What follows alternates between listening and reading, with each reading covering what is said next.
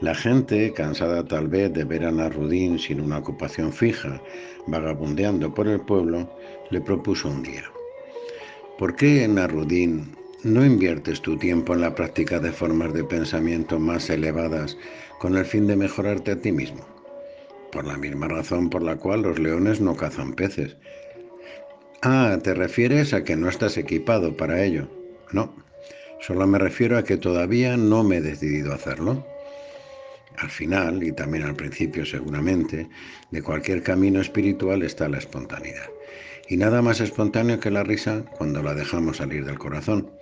Por eso, el humor es una vía de conocimiento como en el siguiente cuento.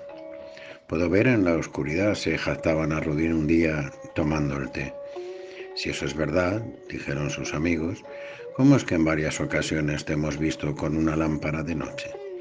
Ah, verán, contestó él, solo uso la lámpara para prevenir adecuadamente a otros que se puedan chocar conmigo. Los relatos sufís, como los que tienen a Narudín en el personaje principal, pueden tomarse como chistes, como enseñanzas psicológicas, como algo que golpea el subconsciente, como acertijos, como métodos para abrir las partes obtusas de la mente, como tantas cosas. Cuenta el mulán Rudín que cierta vez asistió a una casa de baños pobremente vestido y lo trataron de regular a mal. Y ya para salir dejó una moneda de oro de propina. A la semana siguiente fue ricamente vestido y se desvivieron por atenderlo. Y dejó una moneda de cobre diciendo, esta es la propina por el trato de la semana pasada y la de la semana pasada por el trato de hoy. Detrás de todo momento malo, agrio, desfavorecedor o totalmente contrario, puede ser un momento de sabiduría o conocimiento sublime y está algo tan sencillo como la risa. Probablemente quienes recibieron la moneda de cobre no opinarían lo mismo, pero lo cierto es que solo con humor es posible sobrellevar los hechos adversos. Narudín, aquí también, Puede haberse quejado de la atención recibida el primer día, pero sus palabras habrían sido llevadas por el viento. El hecho de reaccionar con un humor a prueba de malos tratos fue su mejor arma.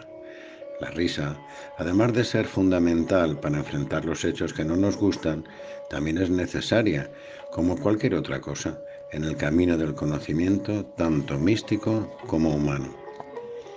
Un relato sufí nos dice que Narudín decidió cierto día que podía beneficiarse aprendiendo algo nuevo y fue a visitar a un renombrado maestro de música.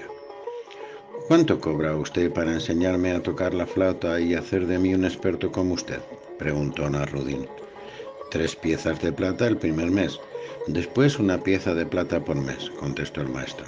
Ajá, perfecto, dijo Narudín. Comenzaré el segundo mes.